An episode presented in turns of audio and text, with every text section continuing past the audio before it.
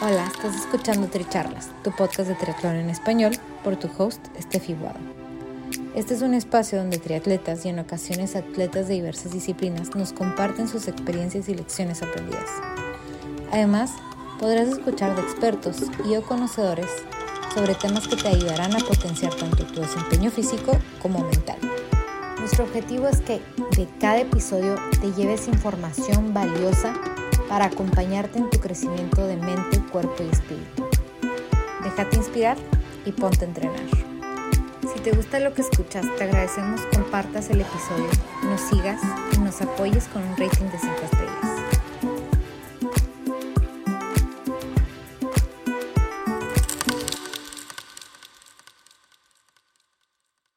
Bienvenidos al episodio 78 de Tricharlas, yo soy Estefi Buado y el día de hoy tengo invitado a Andrés Guzmán, quien estuvo con nosotros también en el episodio 72. Si no lo han escuchado, regresen a escuchar el episodio para conocer más sobre Andrés, porque en esta ocasión vamos a hablar de las reglas del triatlón. Andrés es oficial técnico del World Triathlon y tiene un máster en Global Sports Management, además de él ser triatleta. De esta charla se van a quedar con algunas de las cosas esenciales que uno debe de conocer, cómo, cómo informarse y, bueno, todo a través de, buenas anécdotas eh, para que nos acompañen a reírnos un poco y que se queden con el provecho a plática. Esperemos que la disfruten.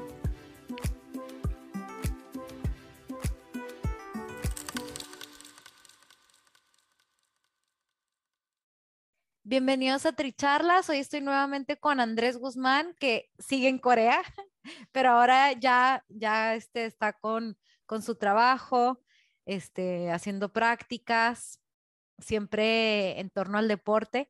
Ahorita nos cuenta un poco más. Si no han escuchado su episodio anterior, vayan a revisarlo, está en Tricharlas.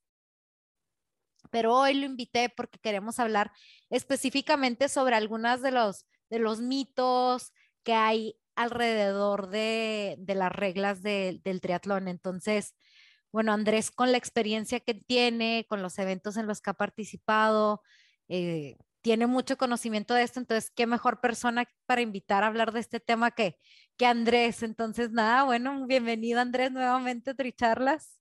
Hola, Steph, muchas gracias, muy contento de participar nuevamente en el podcast y bueno, arranquemos. Sí, mil gracias. Bueno, estábamos viendo que, para empezar, para empezar, se empieza por la inscripción. Ah, eso es correcto. Eh, algo muy, muy curioso que nos ha sucedido en muchas carreras es que, y sobre todo en las categorías infantiles y, y, y demás pequeños, que los que inscriben a las personas son los entrenadores, ¿sí? Entonces, a veces, pues son listados muy largos y se cometen errores digitando la, mal la fecha o, hasta el género. Entonces, eh, pues esto qué pasa que a la hora de registrar y, tomar los tiempos durante el evento, pues se crea una confusión. Primero, por ejemplo, la, una, una, mala selección de las categorías. Entonces, cuando no se ingresa bien, por ejemplo, el, el, año de nacimiento, las personas pueden quedar registradas en categorías diferentes. De ahí incurrimos pues ya en un error como por ejemplo que, se que salgan en una ola que no es, que hagan una distancia que no es. Entonces, ponle que llega el niño eh, de 12 años a competir en una distancia que, que, no es la de él o que, o que todos sus compañeros salieron antes. Entonces, es el día de la competencia, pues ya es muy complicado de solucionarlo, se crean problemas, retrasos y muchas veces hasta se, se da uno cuenta ya cuando está en la premiación pero ¿cómo así si este niño es de otra categoría? ah, es que el correo fue tal en otra. No, pues claro, entonces esa es como la primera recomendación que yo hago, que se debe primero hacer una un registro responsable con todo el tiempo, con todo el cuidado del mundo, porque eso genera muchos, muchos problemas a la hora de la competencia y puede generar errores. Por ejemplo, también yo he visto mucho, y, y no solo en carreras de triatlón, sino de atletismo, en el que llega la primera, en el sistema llega la primera mujer y cuando vamos a ver es un hombre, es un hombre que estaba corriendo con el número de una mujer, entonces cuando ya llaman al podio lo que sea, pues se dan cuenta que, que no era, que no era eh, eh, una mujer, sino un hombre. O por ejemplo, que se cambian el número. Entonces, todo eso genera por muchos, muchos problemas a la hora de la carrera y eh, pues es recomendable y se hace el llamado para que las personas que desde que deciden competir en cualquier evento de triatlón, lo hagan conscientemente desde la inscripción, que sepan a qué distancia se van a, a, registrar, que metan bien sus datos de nacimiento, fecha de nacimiento, género, etcétera, eh, pues para que pues sea una inscripción y un proceso limpio a la hora de la carrera. y bueno, estábamos diciendo que las reglas, un poquito más allá de eso, están hechas para, para generar seguridad al cliente y, al cliente, bueno, ya muy segura yo, generar seguridad con los atletas y, una competencia justa, ¿no? Exactamente. El, reglamento de competencia de triatlón busca esos dos, esos dos conceptos. Primer, y creería yo, y si uno se pone a ver, cuando uno estudia el reglamento, el 90, 80, 90%, bueno, de pronto 90 es mucho, pero un 80% del reglamento es cuidando la seguridad del triatleta y no solo del triatleta, sino de todos los que están eh, participando en el evento de triatlón, ya sean jueces, voluntarios, espectadores, etc. Entonces, muchas muchas cosas del reglamento se hacen para evitar pues que hayan accidentes y generar la mayor, la mayor eh, protección al atleta. Inclusive cuando uno hace los recorridos previos a la competencia, aparte de medir las distancias y revisar los giros, pues, que es lo básico, por ejemplo, uno se asegura que, por ejemplo, no hayan huecos, que haya suficiente espacio para girar, que no hayan elementos como cables que estén amarrados de un poste, digamos, al andén, eh, cualquier, cualquier elemento eh, que ponga en riesgo a un atleta eh, debe ser evaluado y verificado. Entonces, y casi todo, todo el reglamento está enfocado en ese tema. Y digamos que ya el 20%, ahora, esto es mi, punto de vista personal, ¿no? Es, es el análisis que yo hago. Eh, está enfocado en, en, que sea una competencia justa para todos, ¿sí? Que, que se, pues el, la, el la, la, competencia debe ser justa para todos los atletas, que todos compitan en, en igualdad de condiciones. Entonces ese, ese es el, el, el reglamento de, de triatlón. Y bueno, yo creo que, o sea, mucha gente, o sea, yo, yo lo que he visto, ¿no? Es que no siempre leen las reglas, o sea, como que por ahí te vas enterando, pero usualmente la gente aprende las reglas cuando ya los penalizaron, ¿no? Ya cuando les pasó algo, ya cuando los descalifican, cuando los tienen cinco minutos en el penalty box. Entonces dijimos, bueno, vamos a hablar un poquito de estos temas. Entonces lo vamos a dividir un poco por segmentos y, y vamos a empezar por, por la natación, ¿no? Ok. ¿Qué opinas? Eh, pero primero, primero me gustaría de pronto sí como aclarar o, dar este punto de vista y es que un atleta cuando, cuando decide entrenar para participar en un evento, debería entrenar también su conocimiento sobre el reglamento de la competencia, ya sea el, el, reglamento de competencias de World Triathlon, que es universal y que es donde todas las organizaciones se basan eh, para, para su reglamento como también el reglamento propio de la organización de esa carrera, que en algunas partes se les llama guía del atleta y etcétera. Entonces, en la guía del atleta, por ejemplo, se explica todo, todo, digamos, las reglas y todos los compromisos y deberes que debe tener un atleta, como por ejemplo llegar a tiempo, ser responsable de contar sus vueltas y, y bueno, más. Entonces, un atleta y más si de pronto tiene la compañía o el apoyo de un, de un entrenador, considero yo que el entrenador estaría en el deber de explicar también ese reglamento al, al atleta. No solo, no es responsabilidad del atleta como tal cual, eso, eso no se discute, pero también debería conocer el reglamento y enseñárselo o, o, al menos obligarlo a que lo lea para que aprenda de eso. ¿Sí? Entonces, porque muchas de las faltas, o sea, yo sé que uno cuando está compitiendo, pues uno no quiere eh, hacer trampa, o sea, uno quiere presentar, poder terminar su, su, su carrera eh, de la mejor forma y sentirse satisfecho de, de, haberlo hecho bien.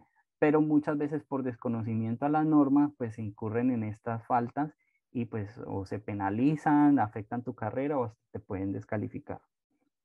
Entonces, esa, esa, ese es mi llamado a que, a que entrenen también esa mente y, y lean el manual, de, eh, el, el, reglamento de competencias y lo estudien, consulten las dudas, consulten con gente que tenga más experiencia.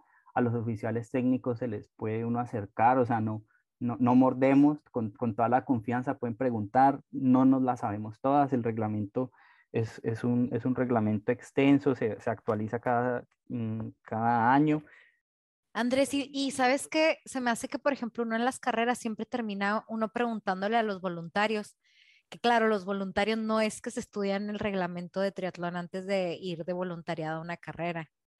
Entonces, ahí sí lo que acaba de decir Andrés, no, bueno, el oficial técnico es otra persona, no es el voluntario. Claro, y como te digo, estamos en constante aprendizaje eh, y las dudas o lo que uno no sepa, pues uno lo consulta el manual está de fácil acceso en la página web de World Triathlon. Nosotros como oficiales tenemos nuestros manuales impresos, entonces e, es, muy fácil de consultar la norma y, y, bueno, si esa es la invitación, con toda la confianza nos pueden preguntar que, que pues para eso estamos, ¿no? Es preferible prevenir que lamentarlo. Exacto. Y por ejemplo, ¿cuál, ¿cuál sería la anotación, una típica regla que a lo mejor se nos va la onda? Pues por ejemplo, algo que pasa mucho cuando es en, es, en piscina, eh, el conteo de vueltas. Entonces, esto en Colombia se hace mucho énfasis en que es responsabilidad del atleta eh, llevar el, el, conteo de vueltas de, su natación. Entonces, mm, he visto que hay atletas que, que están nadando y, y, y, pues pierden la cuenta, que es normal, suele suceder a veces, y empiezan a preguntarle al cuenta vueltas o al oficial cuántas llevo, ya puedo salir, ¿cómo me falta? Y eso pues es, genera, o sea, pues uno como oficial no puede estar porque eh, diciéndote, así lo supiera, pues no, no, no, no se puede, ¿sí? Entonces ya es responsabilidad de cada uno, pero hay muchos atletas que se enojan, que, que, que creen pues que el cuenta vueltas está ahí es para eso, para avisarles, pero no, es responsabilidad de cada atleta, por ejemplo, llevar el conteo de sus vueltas. Esa es una de las, de las que me has visto. Eh, bueno, yo creo que fuera de eso en la natación no es que, que hay tantas, porque en, la natación se permite el drafting, como quien dice, ¿no? O sea, no es como que te van a penalizar por ir en los pies del otro. En todo caso, sería como que, bueno, de pronto por ahí no puedes usar wetsuit porque la temperatura del agua no te lo permite, pero puedes usar el speed suit o pues fuera de eso, yo creo que está bastante claro, ¿no? O sea, no vas a usar aletas, no vas a usar paletas, no vas a usar este, nada que te puedas poner que te ayude a hacer más rápido, ¿no? Este, No está permitido eso. Ese es el principio, o sea, no es, nada está permitido que genere una ventaja sobre otro atleta.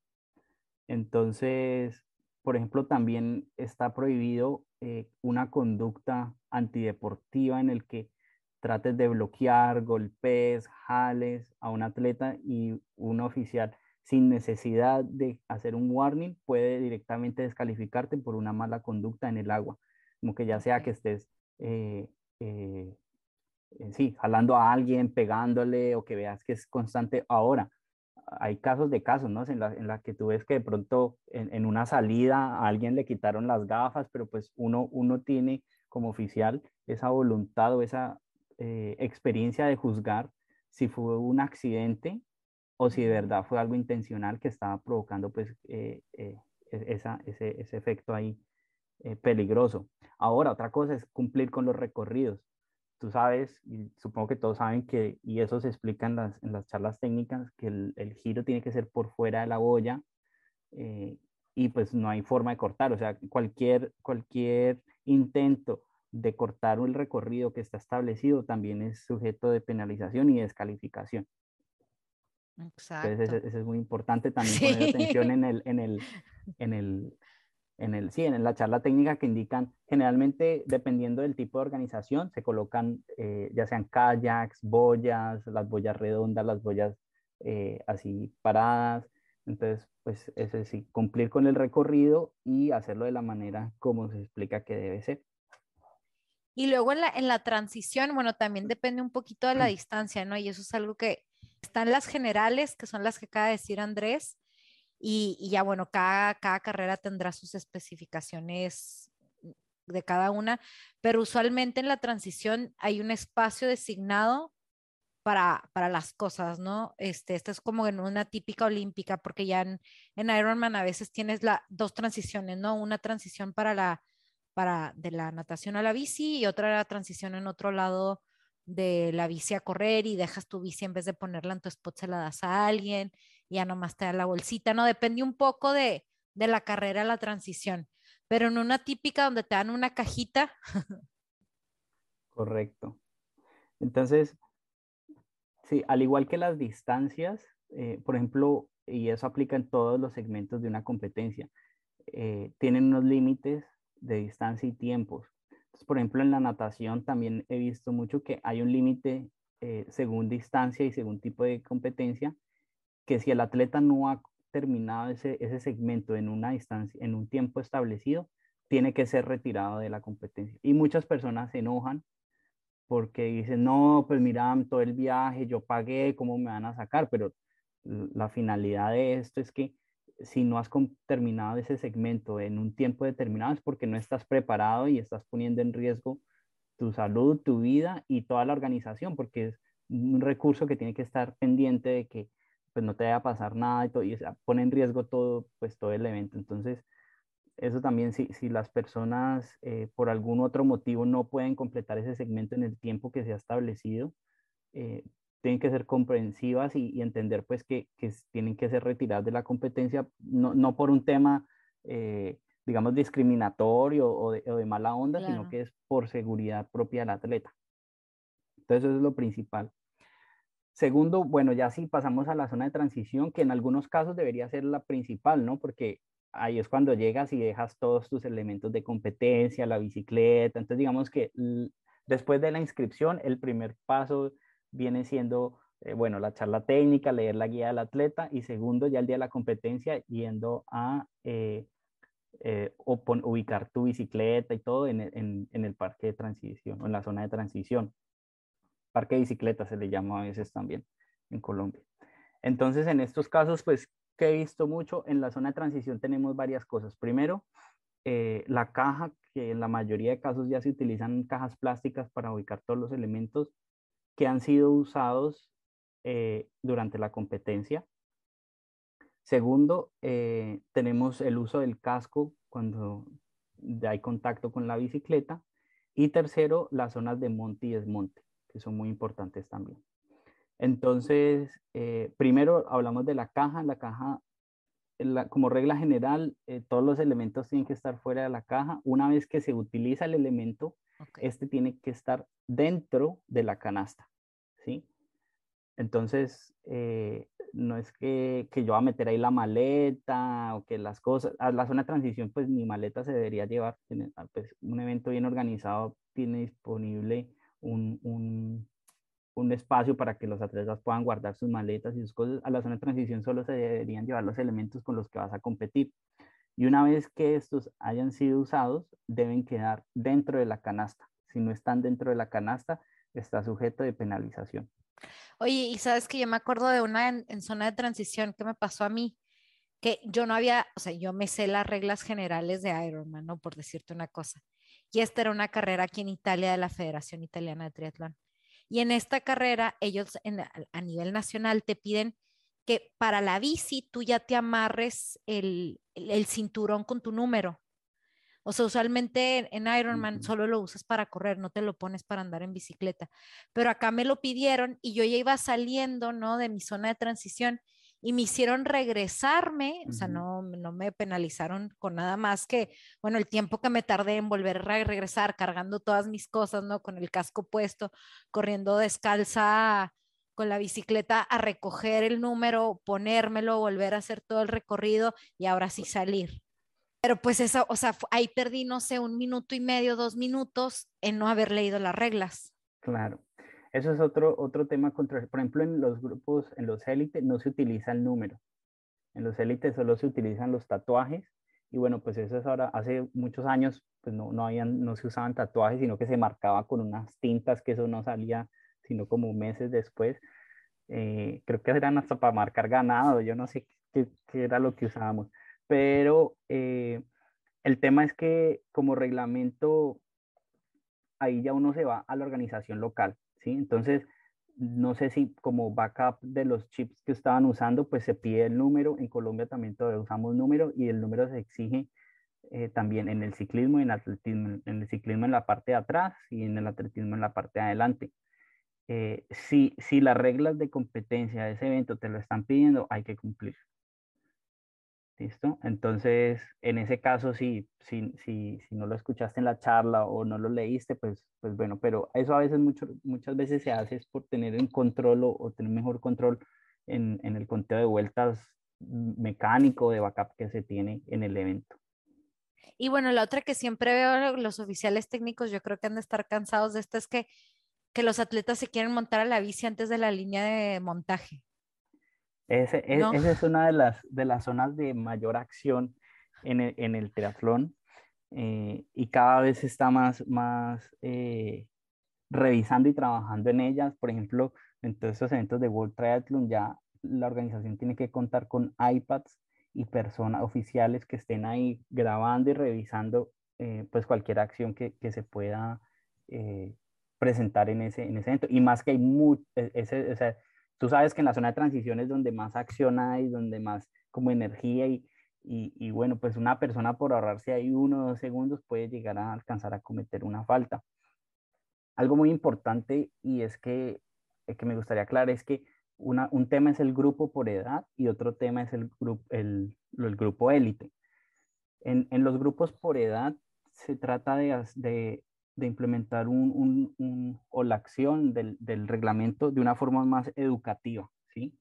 Entonces, lo que, tú, lo que tú decías, en vez de penalizar, porque esa no es la finalidad, porque no queremos que la gente se aburra y deje de practicar triatlón, sino que lo que queremos es educar al atleta para que cumpla el, reglamento. Entonces, generalmente hay, hay en, en, en World Triathlon se conoce como el stop and go.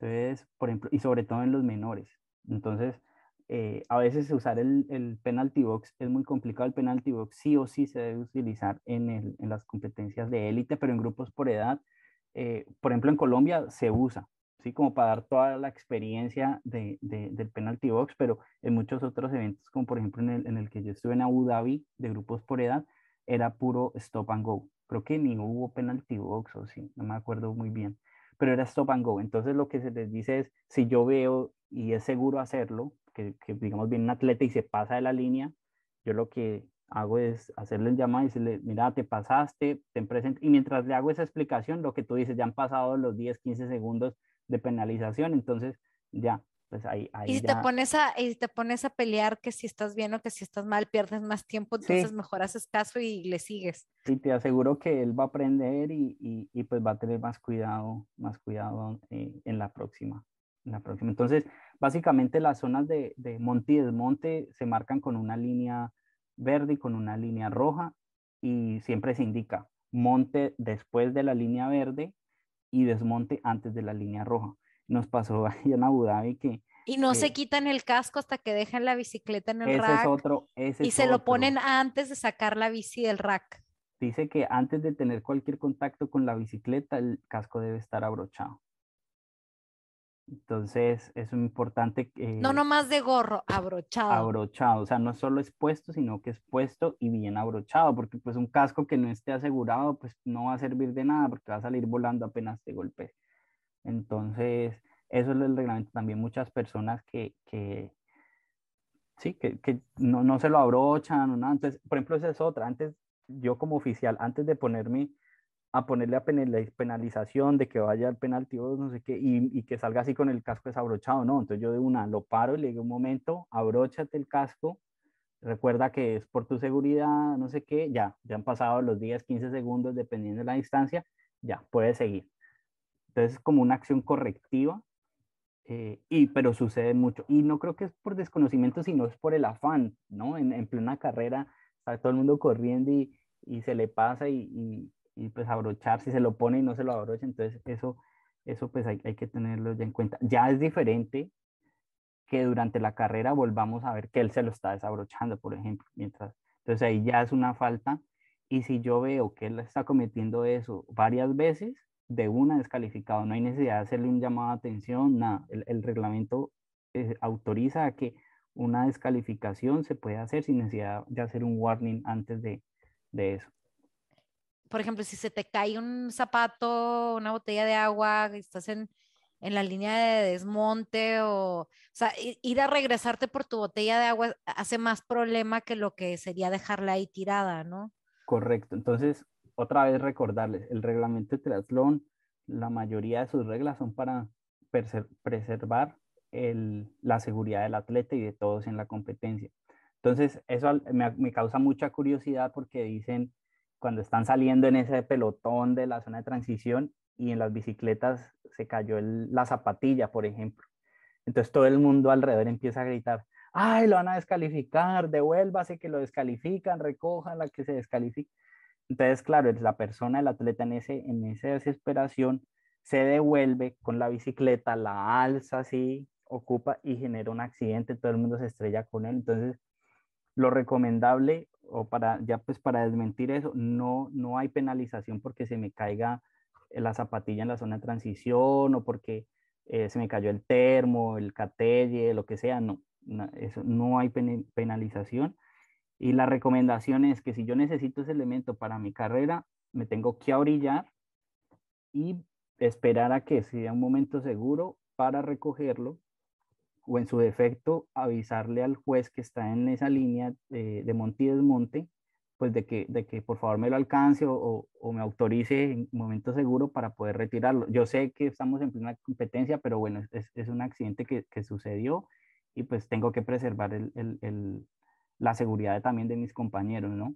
Entonces, eh, esa, esa, es la recomendación. La otra es que, pues si no lo necesitan, lo pueden dejar ahí, que no, no hay penalización por eso y el, el, el, voluntario el oficial luego lo recogerá sin ningún problema y, y, pues lo guardará. Lo que se trata a veces es como identificar de quién es para de pronto después sea fácil regresarse.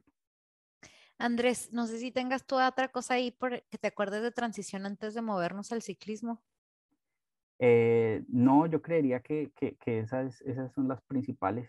Que son algunas de las reglas más comunes que se nos van la onda a los triatletas es, por ejemplo, hace en una de las, de los episodios anteriores nos contaba Reinhardt que le pasó que le dijeron en qué lugar iba mientras iba en la bici y le dieron cinco minutos en el penalty box porque le dieron, le dijeron vas en cuarto lugar, una cosa así, ¿no?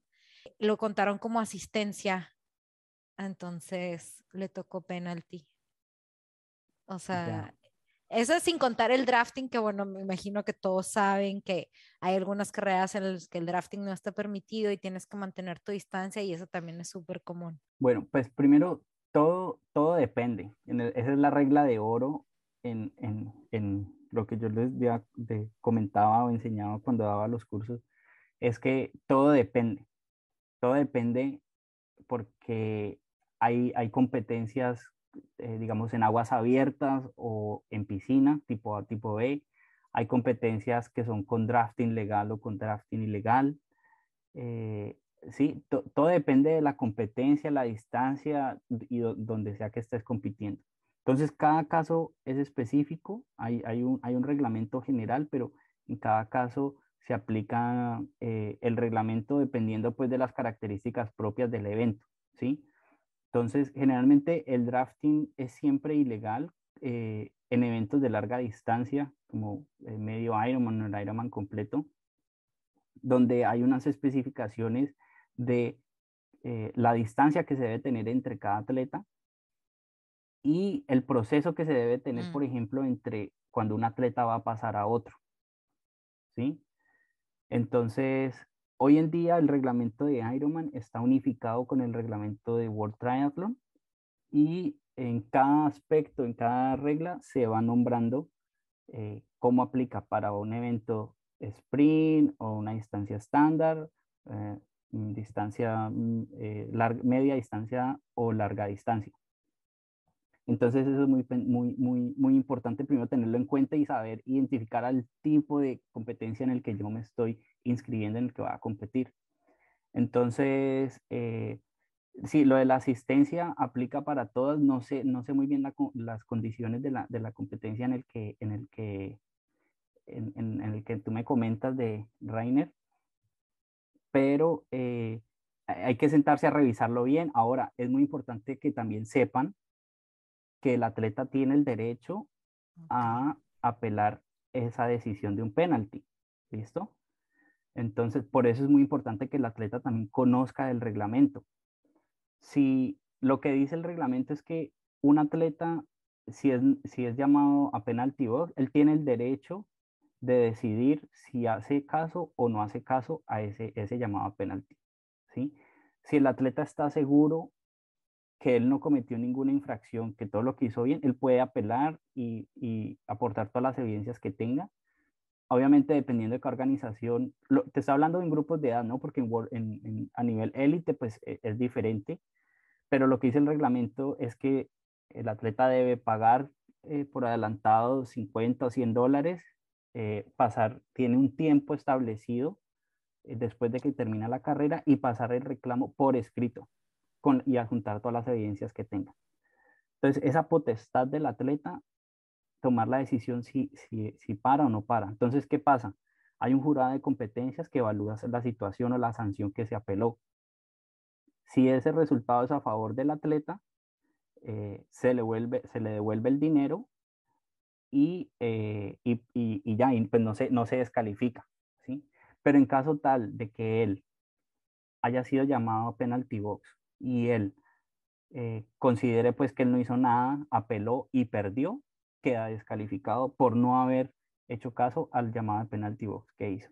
Entonces ahí es un juego de, de, de, si estás seguro de lo que, de lo que está pasando, de, de, lo, que, de, lo, que, de lo que hiciste o lo que están, te están acusando, eh, pues ya decides tú si paras o no y te arriesgas o, ahorrarte esos, esos 10, eh, 15 segundos o, uh, o apelar y, y, o no apelar pues y, y perderte pues esa, esa, la oportunidad de haber terminado la carrera. Entonces, en esas asistencias técnicas es muy importante leer la guía del atleta, lo que se considera como, como asistencia técnica. Conozco de un caso de una persona que por desconocimiento, eh, una compañera de equipo que ya había terminado la prueba, eh, corrió con ella animándola, animándola porque pues eh, se había preparado y bueno, ya estaba final, no sé si, si, le estaba, si le estaba dando duro o qué, pero pues en un acto no de, no de, de generar una ventaja, pero, pero simplemente de animar.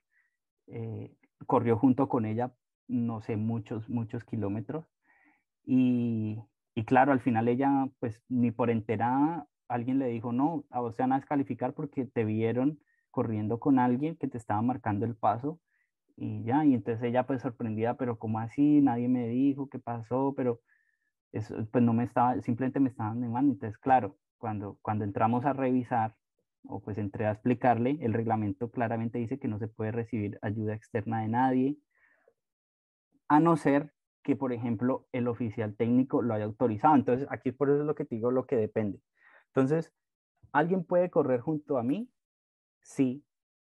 Puede animarme y decir, vamos, vas bien, vas bien, no sé qué, pero por un periodo corto que no, que no se considere o que no eh, se, se, dé como, un, como una ayuda externa constante, ¿sí? Como que le esté marcando el paso. Entonces, es muy común, eh, o sea, eso ya es muy a criterio de juez e, esa decisión, pero generalmente como regla básica es, hombre, si yo veo que está, no sé, la mamá ahí dándole ánimo y, y corrió, no sé, unos 10, 20 metros, está bien, o sea, no, no, no le está marcando el paso, no es nada, no, no, hay problema. Pero si ya veo que corrió con alguien un kilómetro, 500 metros, pues obviamente ahí está con toda la intención de generar eh, marcar un paso y, y, darle una ventaja al atleta que no debería ser, que está prohibido. Como te digo, puede en este caso que ella pues no, fue esa intención, pero por desconocimiento de la norma, pues corrieron así y al final pues la descalificaron. Pero, pero como te digo, eso es a juzgamiento. Hay personas también que también se aprovechan y dicen, no, es que yo solamente la estaba animando, pero yo te vi que estabas corriendo casi que 300 metros ahí con ella no, no, no, ahí ya, pues o tú puedes dar el warning o directamente puedes dar la, la, la descalificación. O sea, el, el, el, oficial de carrera o el que haya presenciado la, la falta. Porque ella la descalificaron, ¿no es cierto?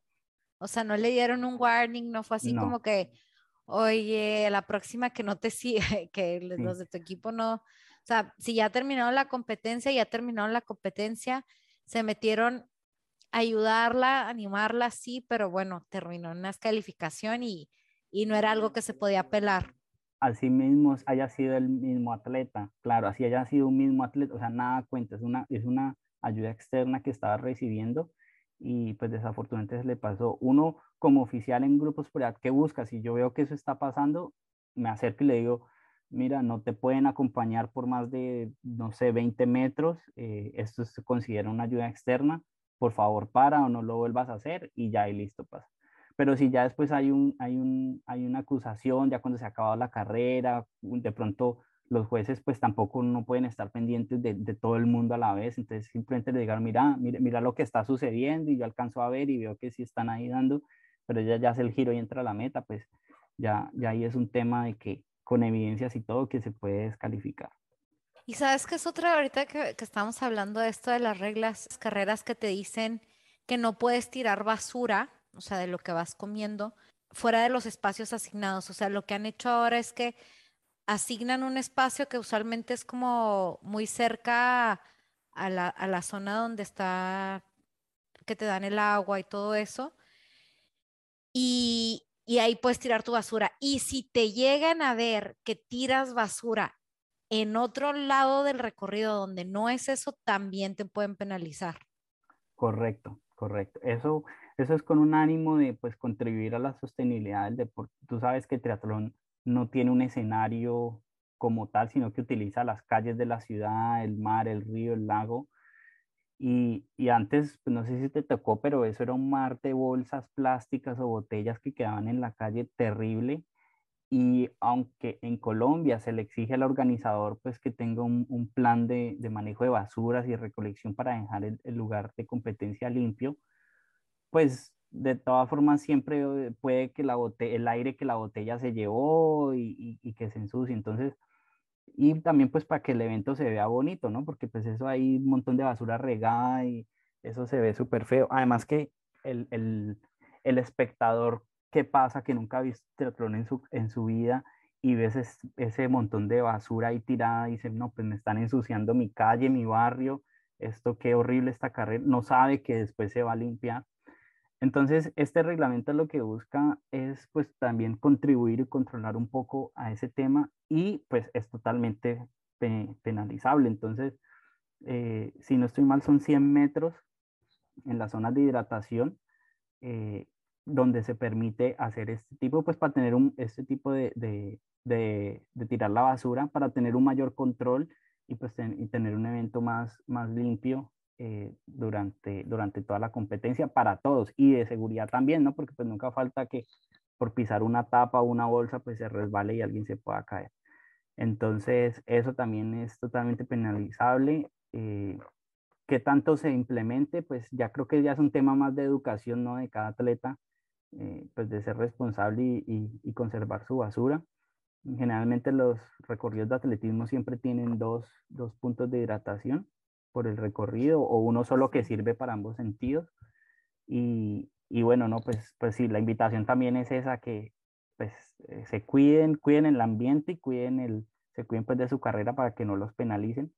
Siempre está demarcado, ¿no? Dice inicio de littering zone, eh, final, end of littering zone.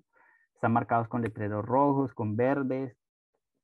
Eh, y sí, pero es totalmente cierto, si, si se bota la basura fuera de estas zonas designadas puede ser penalizado. Y, y, solo para dejar claro, eh, este, por ejemplo, cuando a alguien se le poncha una bici, cuando va en el recorrido, cuando tienen algún accidente, no es que puede llegar mi abuelito con mi papá y mi hermano a arreglarme mi bicicleta a la competencia. Correcto, eso también es considerado como eh, asistencia externa y, y, no está permitido. Lo que se hace en triatlón es que hay, un, hay una, una, una zona de, de llantas de repuesto, digámoslo así, que en eventos de élite la organización puede proveer una zona como de, para el equipo, o sea, que la organización provee las, las llantas, como también hay otra zona donde los, los atletas pueden dejar sus llantas personales. Y hay veces que también hay una persona encargada, ¿no? Que es la, la persona que puede ayudar a, los atletas. Eso depende también de la organización y, y, de la autorización del, del, del, del, oficial técnico, del juez árbitro, del evento, del delegado técnico. Eso era otra cosa que te quería decir, por ejemplo, lo de entregar agua o entregar bebidas eh, isotónicas que no son propias de la carrera. Entonces, bajo situaciones extremas en las que de pronto hay mucho calor o hay, hay un riesgo latente que se acabó el agua, que ojalá pues eso nunca pase en un evento, eh, pero o hay, por ejemplo, en Abu Dhabi, que, que, el calor era extremo, eh, se autoriza que, que, que, de pronto personas mm, familiares o lo que sea puedan, puedan entregarle agua a los atletas, pero por reglamento no se puede. Bajo a no ser pues que el delegado técnico del juez así lo autorice, ¿sí? Entonces siempre hay una excepción bajo, bajo situaciones extremas en las que se puede discutir, uno como atleta puede sugerir a la organización y acercar en cuenta de que algo puede estar pasando y pues se, autoriza esto, pero lo contrario no. Entonces, claro que, que, que se suele suceder, ¿no? Que se cae el atleta y todo el mundo llega ahí a tratar de ayudarla a parar y todo. Entonces, eso también, dependiendo pues de la circunstancia, puede ser, puede ser penalizado. Obviamente, eh, si, si, pinchaste, si no, no puedes recibir ayuda y tampoco el reglamento dice que alguien puede, otro atleta que esté en competencia, eh, puede, digamos, dejar de competir para, para, ayudarte a vos a terminar la carrera, ¿sí? Él te puede... ¿Eso se puede o no se puede? Te, puede ayudar, sí, ah, pero, pero sin que él se sacrifique, digamos, y no pueda terminar su carrera. Entonces no es como que yo, yo estoy compitiendo y no, dale, te Y te doy mi bici, yo me quedo con la tuya. Toma mi bici y yo, ajá. Eso no se vale. Está prohibido. O como yo te doy mi neumático y dale, toma mi llanta y dale vos. No, eso está. Eso Pero te puedo dar un tanquecito de CO2, te puedo dar el... Se puede compartir los elementos entre los atletas. es correcto. Sí. Ahora, dependiendo de eso, eh, habría que también evaluar pues eh, las condiciones que el delegado técnico eh, así lo establezca, pero como te digo, son excepciones muy puntuales bajo situaciones críticas en las que pronto se puede negar o autorizar algo. Y sabes que ahorita que me estoy acordando, había una otra historia que me habían contado de un atleta que se le había descompuesto el zipper de su trisuit y tenía que que llegar a la meta con el body cerrado, o sea, no podías estar como con el pecho descubierto antes de cruzar a la meta y que le tuvieron que pegar como con tape así para que para que medio cerrara el trisuit, este, que no estuviera enseñando el pecho porque no se podía cruzar la meta con el pecho desnudo. Es, es correcto. Eh, ahora, como te digo, hay, hay, que diferenciar si es grupos por edad o es élite. ¿sí? En élite el reglamento pues tiene que ser aplicado y como te digo, pues ya hay un tema de calificación, de puntos, de bolsa de dinero que, que, hace pues que la exigencia sea mayor. En grupos por edad siempre es un tema más como de educación y de aprender. Entonces, el, el dorso debe estar eh, cubierto siempre por proteger como imagen del, del, del evento.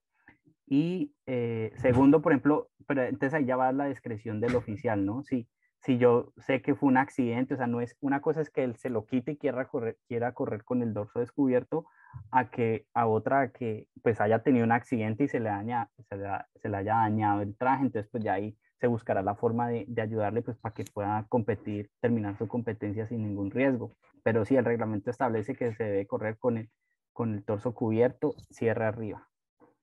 No sé si tengas por ahí este, alguna otra cosa que quieras agregar, pero bueno, de entrada nos quedamos con, inscríbanse bien, metan toda su información como debe de ser, tómense el tiempo de leer las reglas, de ver la guía, de ir a la charla técnica si es posible. Si tienen preguntas, sáquenlas antes de la competencia. Es mejor sacarlas antes. Y si ya, bueno, ya estás ahí y te, y te pasan las cosas, este, pues ni modo, ¿no? Tendrás que aprender a la mala, pero, pero bueno, por lo menos ya saben que sí, que si cubren todas estas cosas que acabamos de mencionar y algunas anécdotas de las que acabamos de, mencionar, pues ya previenen un montón de, contratiempos. Sí, es correcto. Eso es, es un, repaso, digamos, básico como de, de los incumplimientos al, al, reglamento que más se ven, que sería algo que toda, todo atleta que compita o que, que decida iniciar debería, debería conocerlo de primera mano. Como les digo, no es solo entrenar el cuerpo, sino también la mente y el conocimiento acerca del reglamento. Eh, y, y, sí, eh, no, yo creo que esos son básicos como lo, como lo, que, lo, lo principal que he visto en, en las competencias. Eh, no sé si se me pase ahora. El, el, que más me ha llamado la atención es ese, el de, el de mi compañera que, que pues lastimosamente la descalificaron por eso, por, por desconocimiento, porque en, en ningún momento fue una mala, eh, mala intención, sino que no se sabía, pero pues tú sabes que el desconocimiento de la norma no hace eh, que, se, que se perdone, ¿no es cierto?, la falta de a esta norma. Eh, sí, eso es, eso es básicamente tienen alguna otra pregunta, este, y ahí después nos escriben, me mandan por ahí y de pronto si junto muchas preguntas vuelvo a invitar a Andrés y las, y las, y las conversamos. Esperemos que, que disfruten nuestra charla y que lo compartan. Claro que sí, muchas gracias. Les recuerdo, el reglamento está disponible para todas las personas en la página web. Les recomiendo que ingresen a su página, a la página web de su federación también a revisar si, si hay documento en español el reglamento está muy, muy aproximado en las federaciones que yo haya leído, las federaciones de México y de España tienen el reglamento en español también muy, muy traducido, adaptado al que está en inglés, para los que lo necesitan en español también. Entonces, eh, esa, esa, es la invitación, que lean el reglamento, conozcan y bueno, todas las preguntas que tengan, que surjan, mándenosla, que con mucho gusto las, las revisaremos y las responderemos. Gracias por ser parte de esta comunidad de atletas inspirando atletas. Este espacio es traído a ustedes en colaboración con Ojana Triathlon, donde atletas de todo tipo nos comparten sus experiencias y lecciones aprendidas a través del deporte. Los invito a suscribirse al podcast y ponerse en contacto conmigo a través de la página en Instagram de Tricharlas, donde me pueden dar sus comentarios, sugerencias, si conocen alguna persona que tiene una historia para compartir con nosotros y estamos en contacto.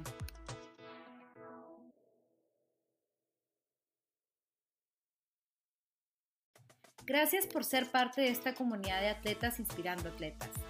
Este espacio es traído a ustedes en colaboración con Ojana Triathlon, donde atletas de todo tipo nos comparten sus experiencias y lecciones aprendidas a través del deporte.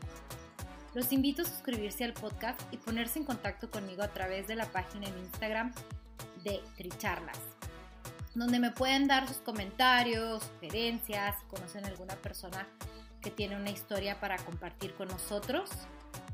Y estamos en contacto.